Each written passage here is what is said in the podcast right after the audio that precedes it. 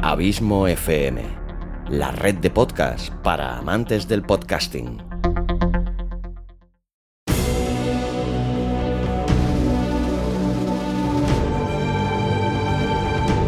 Una producción de Abismo FM, creada para todos aquellos que quieren disfrutar de su tiempo libre escuchando grandes historias.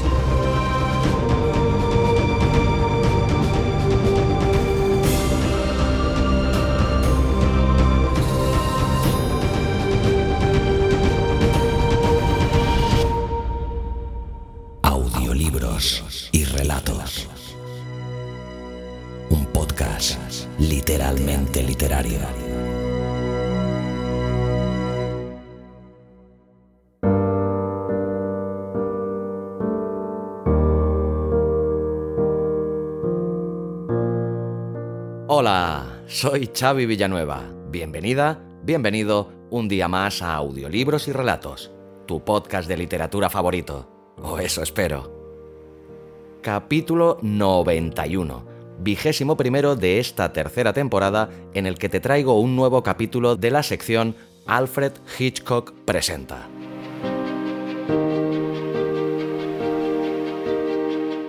Si te gustó el anterior capítulo de dicha sección, Dos solteronas, espera a escuchar el que te traigo hoy. Un inquietante relato sobre una particular fiesta de cumpleaños que espero que te sorprenda y te guste tanto como me ha gustado a mí.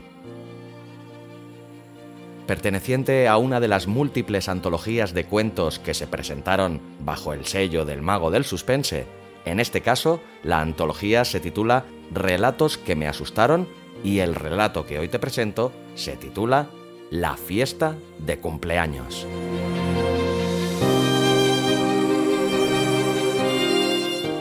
Simon Potter es un niño triste y solitario que se presenta de improviso en la fiesta de cumpleaños de Ronnie. Y poco más te puedo contar, pues no quiero restarle el factor sorpresa ni hacerte ningún spoiler. Solo sé que estoy convencido de que te va a gustar. En este relato de nuevo me vuelve a prestar su bonita voz Susana Porras, a la que como siempre le doy las gracias. Como a ti, mi fiel oyente, por tu fidelidad, tu constante apoyo y por cederme un ratito de tu valiosísimo tiempo y por hacerme sentir tan feliz sabiendo que este podcast te gusta, te acompaña y te sirve de entretenimiento. Disfruta del relato y larga vida al podcasting y larga vida a la audioliteratura.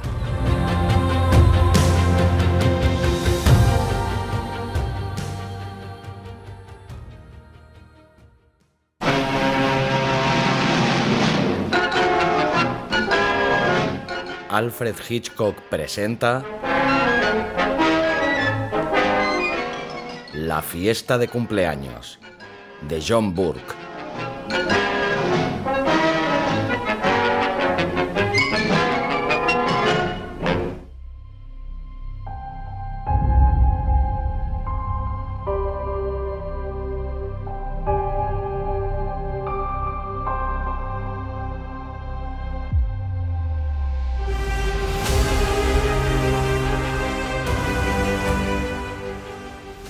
Cuanto abrió la puerta de la calle y vio a Simon Potter en el descansillo, comprendió Alice Jarman que habría dificultades.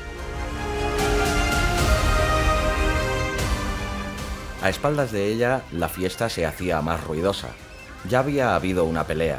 Dos niños se habían pegado mutuamente y hubo un momento de barullo cuando uno de ellos fue lanzado pesadamente contra la pared. Pero fue una pelea corriente, una reunión en donde los niños no se pelean no es una reunión. Simon Potter dijo, Buenas tardes, Mistress Jarman. Tenía ocho años y era ese niño ejemplar que nunca se vería complicado en una pelea. Educado, limpio, tranquilo, cortés e inteligente, pero también impopular. Su impopularidad era tal que procuraban apartarle de toda pelea en lugar de atraerle a ella. Era un niño frío, aunque estaba allí con su deferente sonrisa, a Alice le entraron escalofríos.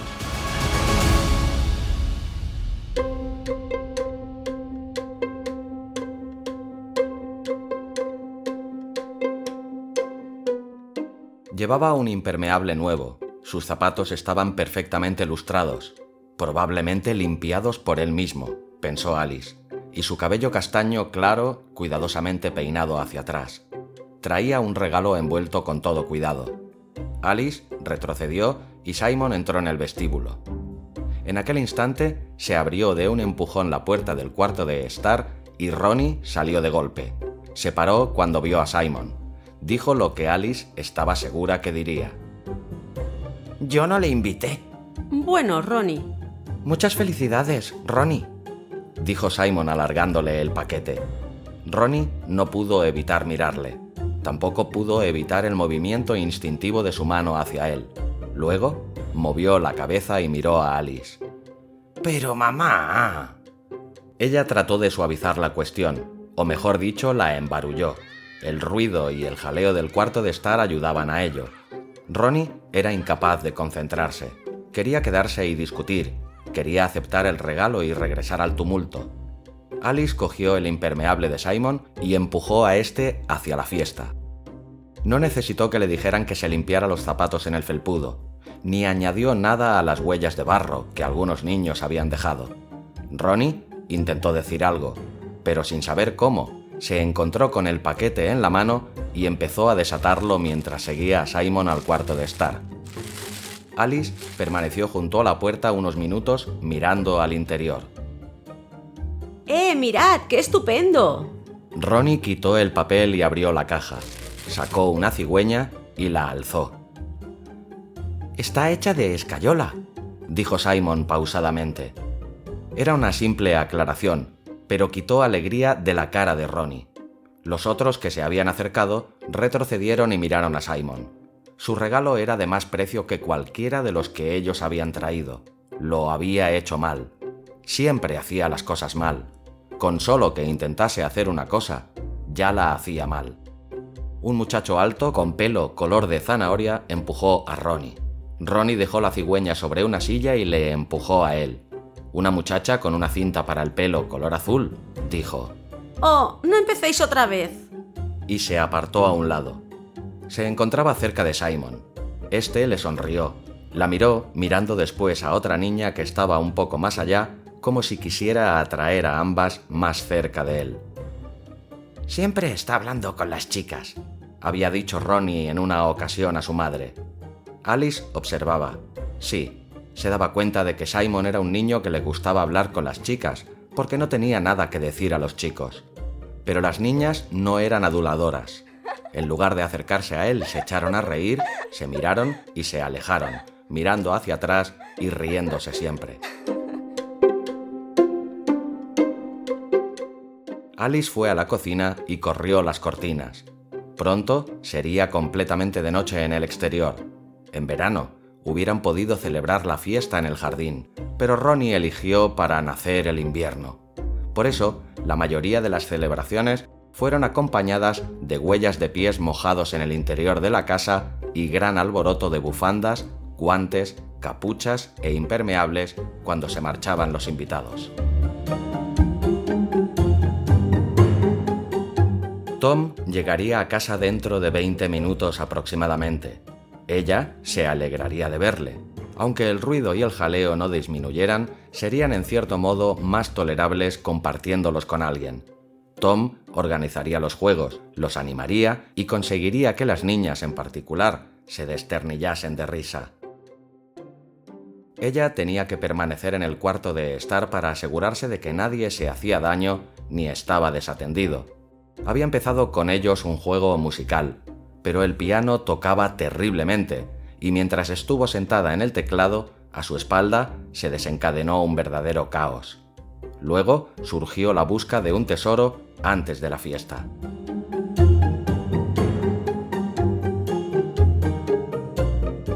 No era buena organizadora de fiestas. El nerviosismo y la excitación de los niños la sacaban de quicio, la ponían mala. No importaban las molestias que se tomaba durante los días que precedían al del cumpleaños. La cuestión era que cuando éste llegaba, nunca estaba preparada para hacerle frente. Tom le aseguraba que eso carecía de importancia. Solo tenía que abrirles la puerta, dejarlos entrar y que se las arreglaran como quisieran. Cuando hubiera señales de que los muebles peligraban por el jaleo, no tenía más que aparecer con los emparedados, la mermelada, la tarta y los helados. Para Tom todo estaba bien. Él no regresaba a casa hasta que ella había parado el primer golpe. Veinte niños juntos no eran solamente veinte niños aislados que se juntan, uno más uno, más uno, sino que formaban un algo más grande y más terrible. No se podía decir lo que ellos serían capaces de hacer, si las circunstancias les eran propicias o no. Dependía de la forma en que se mirase la cuestión.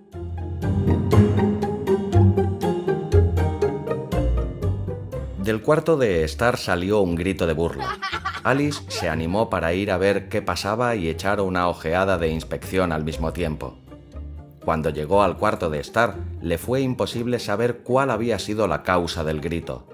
Simon Potter estaba apoyado contra una pared, mientras Ronnie y su mejor amigo gesticulaban y bamboleaban la cabeza con alocado júbilo, exagerando el movimiento y golpeándose las caderas como malos actores de una comedia escolar.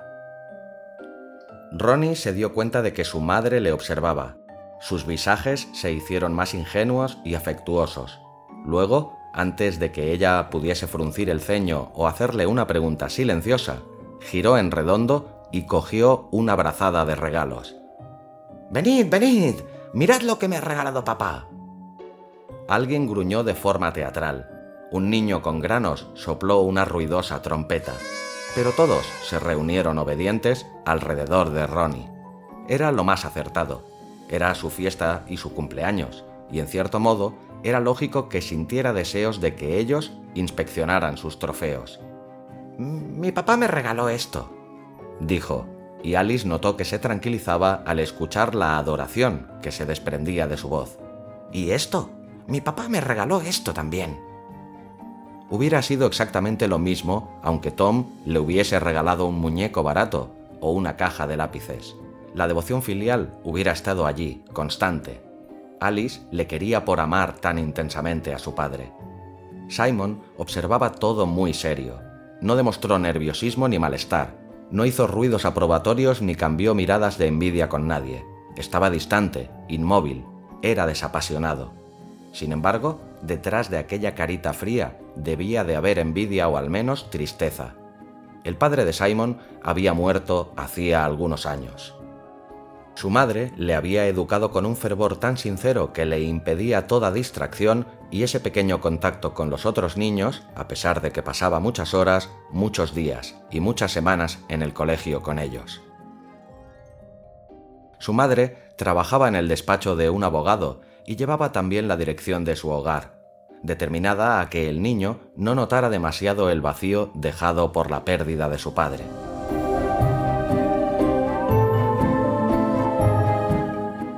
Todos los días, Simon permanecía una hora más en el colegio en una clase junto a otros niños cuyo regreso a casa sería difícil o cuyos padres trabajaban y no podían abandonar el trabajo para ir a buscarlos. Cuando Simon regresaba a su casa, Mistress Potter estaba ya allí esperándole, dispuesta a dedicarse por entero a él. Estaba orgullosa de la vida que ambos llevaban, orgullosa de su hogar y orgullosa de la inagotable limpieza, educación e inteligencia de su hijo. Alice vio que se aclaraba la garganta. Lo vio más que lo oyó, por la forma en que apretó la barbilla y tragó. Avanzó.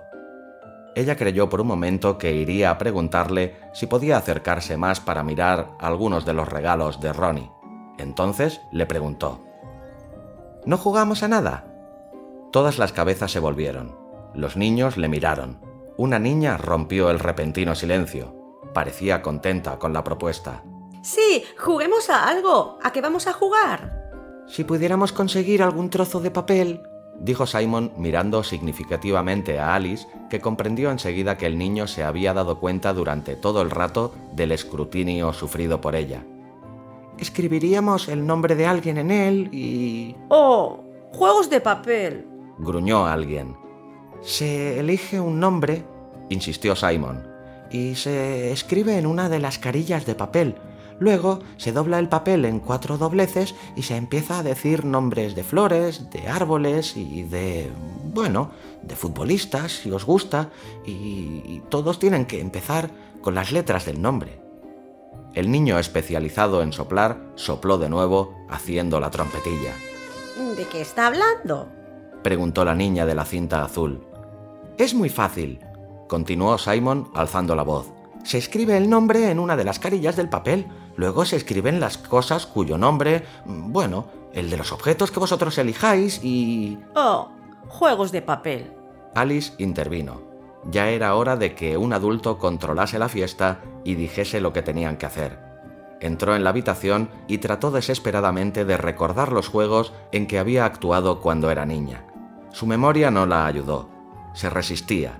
Todo cuanto pudo recordar fue una niña atravesando el asiento de una silla y chillando y un niño agachado que reunía a un grupo de personas a su alrededor mientras escupía al fuego de la chimenea.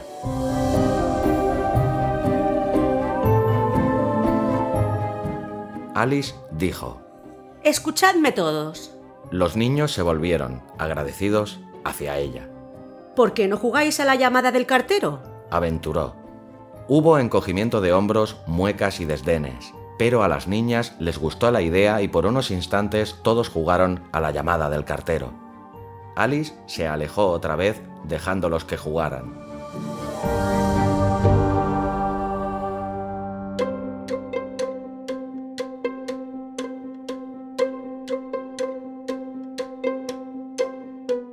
Desde la puerta de la cocina miraba de cuando en cuando al vestíbulo. De pronto consideró que aquella vigilancia era tan absurda como la de un espía. Algunos de los niños se comportaban con asombrosa confianza, que indicaba su prolongado estudio de las películas que nunca debieron permitirles que vieran. Algunas de las niñas iban de un lado para otro, otras permanecían sentadas y se divertían entre sí era espantoso ver en esos niños de 8 y 9 años el modelo de lo que serían cuando fueran adultos, modelo ya en formación, en algunos ya establecido. Simon estaba al otro lado de la puerta, esperando. Llamó con los nudillos. La muchacha que abrió le miró cautamente, preparada a mostrarse altiva o coqueta. Después de besarse, la niña se limpió los labios con el dorso de la mano. Simon volvió a la habitación. La niña miró al techo y dijo lo bastante alto para que la oyeran él y los otros que se hallaban en el cuarto de estar. ¡Uf! Todos estaban cansados. Los niños más cansados que las niñas. ¡Asesinato! ¡Juguemos al asesinato! Cuando la puerta se abrió y Ronnie salió corriendo. Alice trató de acumular buenas razones para que no jugaran al asesinato, pero no actuó deprisa. Todos corrían ya escaleras arriba. Dos niños entraron en la cocina en dirección a la puerta de atrás, pero se pararon cuando vieron a Alice. ¡Afuera no! dijo Alice precipitadamente tratando, en cierto modo, de evitarlo. El jardín está lleno de barro. Tenéis que permanecer dentro de casa. Los niños se volvieron y se alejaron. Alice oyó pisadas sobre su cabeza. Hubo un lejano golpear de puertas. Se apagaron las luces. Ronnie apareció de pronto en la mancha de luz que salía de la cocina. Él y el niño pecoso hacían gestos y cuchicheaban. Simon Potter pasó por el lado de ellos en su camino hacia la escalera.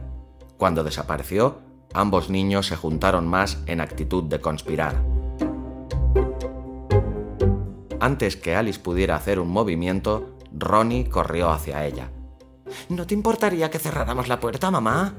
No esperó respuesta, sino que la cerró tranquilamente y la dejó prisionera. Alice comprendió que habría alaridos de protesta si volvía a abrirla. Hubo un minuto completo de cómodo silencio. En su cabeza había incongruentemente más ruido que en la última hora. En la quietud se estaba elaborando un proceso de tensión. Algo iba a estallar.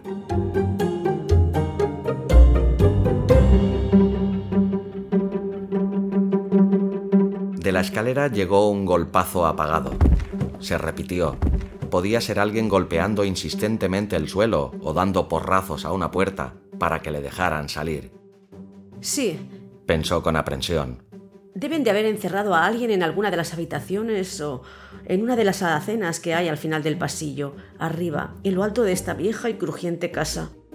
¿Alguien? ¿Simon? En aquel momento se oyó un grito que helaba la sangre. Alice abrió la puerta de un tirón. ¡Apagad esa luz! No, todo está bien, dijo la voz de Ronnie desde el fondo del pasillo. Todo ha terminado. Se oyó ruido de pisotadas bajando otra vez la escalera. Las luces se encendieron en toda la casa. Todos gritaban a todos. ¿A quién habían asesinado? ¿Quién era la víctima? Alice se sintió aliviada al saber que la víctima era Marion Pickering, una niña delicada y rubia con ojos demasiado inteligentes para sus pocos años. En verdad... mm, Pensó Alice, nada caritativa. Es muy posible que Marion termine un día en la primera página de los periódicos dominicales. Niños y niñas salieron de sus escondites. El vestíbulo pareció hervir de actividad. Luego, todos, alborozados, regresaron al cuarto de estar. Ahora parecía que había el doble de niños que antes, cuando empezó la fiesta.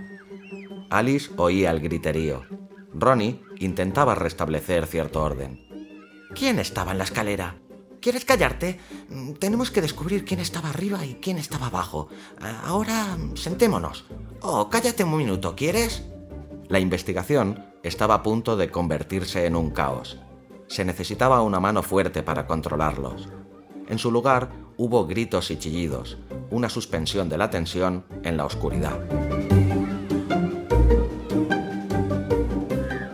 Ahora era ya de noche. Alice no se había dado cuenta de lo rápidamente que había caído la tarde. Veinte minutos antes hubiera sido aún demasiado pronto para jugar al asesinato, pero ahora estaba oscuro al otro lado de las ventanas. A través del murmullo de voces oyó un débil aunque inequívoco ruido, el de la llave de Tom en la cerradura de la puerta. Alice se hallaba en el centro del vestíbulo cuando su marido entró. Cariño, Tom avanzó hacia ella agachándose para besarla. Venía cargado con algunas herramientas de jardinería, una llana que salía de una rota envoltura de papel castaño, unas podaderas y un hacha de mango corto. ¿Todo marcha bien? preguntó señalando con la cabeza hacia la puerta del cuarto de Star. Me alegra que hayas vuelto. Ah, eso quiere decir que no todo marcha bien, ¿eh? A veces... Era maravilloso estar viéndole. Su delgada y arrugada cara era tan tranquilizadora. El olor de humo de pipa en su pelo, la tranquila confianza de sus ojos, la vista de sus competentes y hábiles manos, todo lo de él la tranquilizaba y al mismo tiempo la suavizaba. Sin embargo, había algo que no marchaba bien, algo que la agobiaba y solicitaba su atención. Cuando Tom se volvió para dejar los utensilios de jardinería junto al paragüero, ella notó que el ruido continuaba en lo alto de la escalera, aquel golpeteo intermitente que oyera antes. "Eh, Dejaré estas cosas aquí, estaba diciendo Tom, y luego iré a mezclarme con el tumulto. Alice se dio cuenta de lo que Tom acababa de hacer con las herramientas.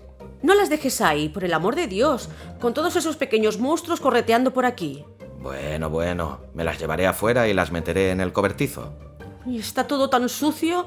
Volverás con los zapatos llenos de barro y... Se interrumpió y se echó a reír. Tom también rió. Parezco una quejica, ¿verdad? Tom se puso los utensilios debajo del brazo y se dirigió a la escalera. Los dejaré en nuestro cuarto, dijo con firmeza. Ronnie salió brusca y alegremente del cuarto de estar. ¡Papá! Corrió hacia su padre y le atajó, tratando de rodearle la cintura con un brazo, mientras le sonreía. Entra aquí, entra y mira, tengo muchas más cosas, pero nada como tus regalos. Espera un minuto, hijo, he de dejar estas cosas arriba. Inmediatamente bajo. Alice, al pasar junto a ellos, echó una mirada al cuarto de estar. Se acercó más a la puerta, luego preguntó. Ronnie, ¿dónde está Simon? ¿Cómo? Simon, ¿dónde está? Ronnie se encogió de hombros y se abrazó a su padre otra vez. No lo sé. Probablemente subiría al cuarto de baño. Ronnie, si le has hecho algo, si le has encerrado en alguna parte... No tardes, papá. Ronnie dio un rodeo y se escurrió por detrás de su madre. Alice no se atrevió a perseguirle en aquel mare magnum de brazos, piernas y caras vocingleras.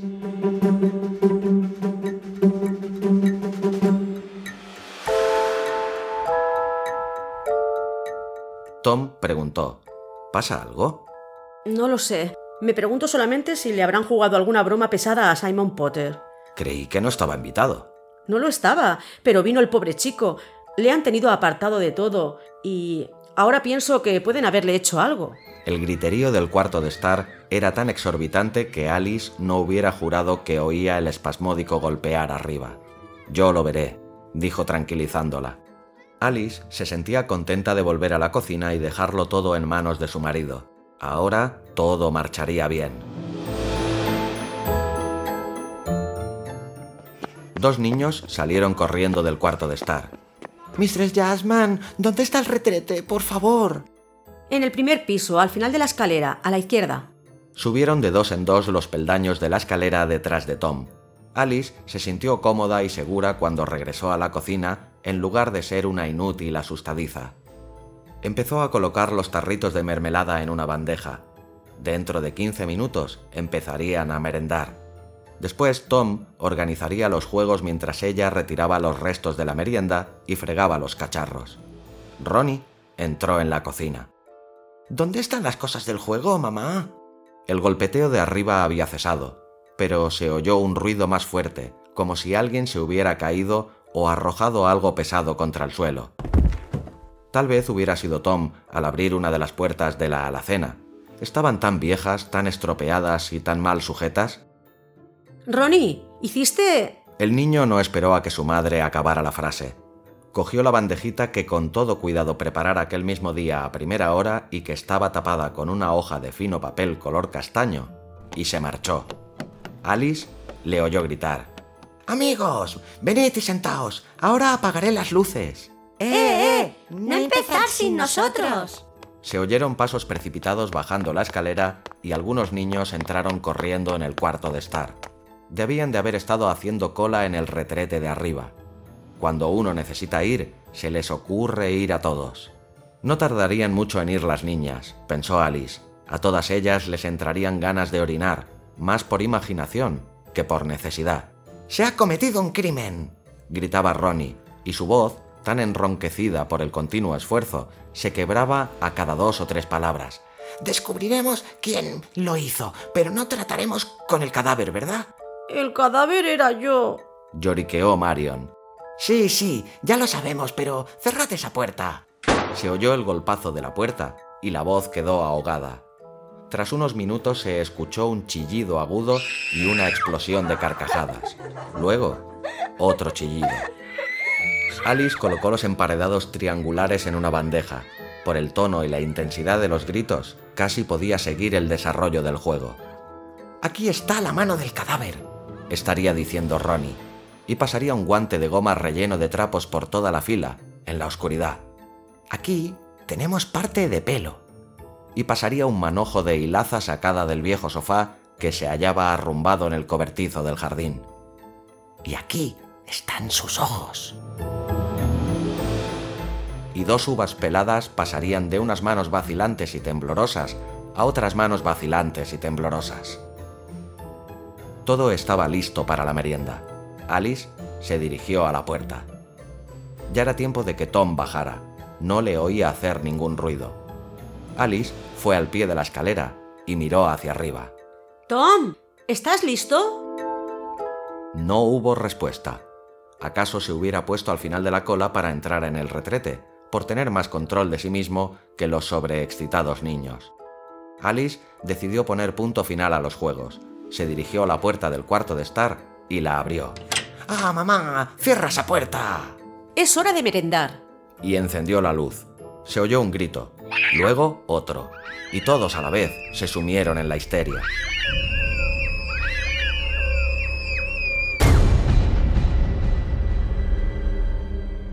Había terminado la broma. Una niña sentada miraba lo que tenía en la mano y empezó a chillar desaforadamente. Alice dio un paso hacia el interior de la habitación, sin dar crédito a lo que veía.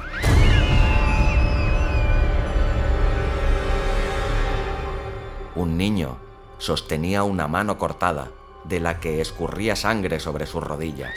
La niña, que no podía dejar de gritar, tenía un ojo humano en su mano derecha. La que estaba a su lado también tenía otro ojo, aplastado y destrozado. A su izquierda, el niño pecoso estaba pálido y dejó caer por entre sus dedos, al suelo, un mechón de pelos. Alice dijo, ¡No! Algo la mantuvo erguida. ¡No! ¡Simon! ¿Dónde está Simon? Estoy aquí, Mistress Jarman. La voz era completamente tranquila. Alice se volvió y le encontró de pie en uno de los rincones de la habitación. Trató de hallar las palabras. El niño, aún frío y ausente, dijo, Me encerraron. Ronnie y ese otro me encerraron. Pero ahora estoy bien. Me sacaron y ahora todo está bien. Alice miró la espantosa mano que chorreaba sangre por la muñeca. Y la reconoció, así como el color del cabello que yacía en el suelo. Simon Potter permaneció absolutamente inmóvil cuando Alice corrió hacia la puerta y subió la escalera.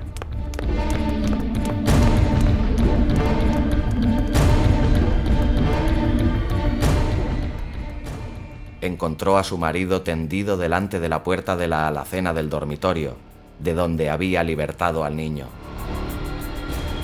Las herramientas de jardinería estaban a su lado teñidas de rojo. El hacha, que hendió primero su cabeza y segó luego la mano, las podaderas que sirvieron para cortar un mechón de su pelo y la llana que había sacado toscamente sus ojos. Simon pálido pero contento, ya no era el único niño sin padre de aquella habitación del piso de abajo.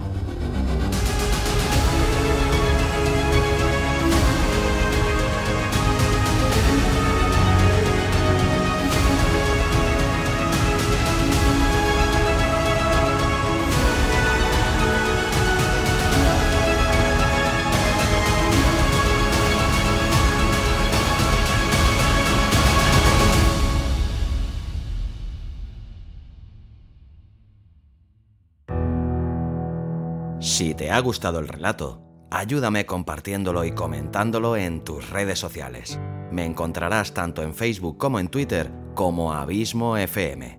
Para comentarios y sugerencias, también puedes escribirme en la página de contacto de la web abismofm.com. Y si realmente te gusta este podcast, no dudes en suscribirte a él sea cual sea la plataforma desde la que lo escuchas. Es totalmente gratuito puedes escucharlo también desde Spotify. Hasta el próximo capítulo.